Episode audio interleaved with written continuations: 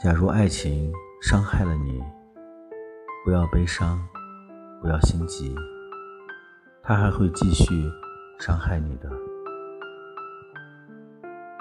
爱情是最折磨人的，但我们还是如朝圣般的仰望它，靠近它，甚至感激它，为着它曾馈赠我们的最好，也是最差的时光。我曾以为，爱上一个人，我们都会变成勇敢的战士，什么伤都不觉得痛了。原来，我们都只是脆弱的玩偶，被随手一捏，心就支离破碎了，如细雪般飞下来，荡进了远处的深海。可身体却依旧麻木的过活。直到下一次遇见爱情，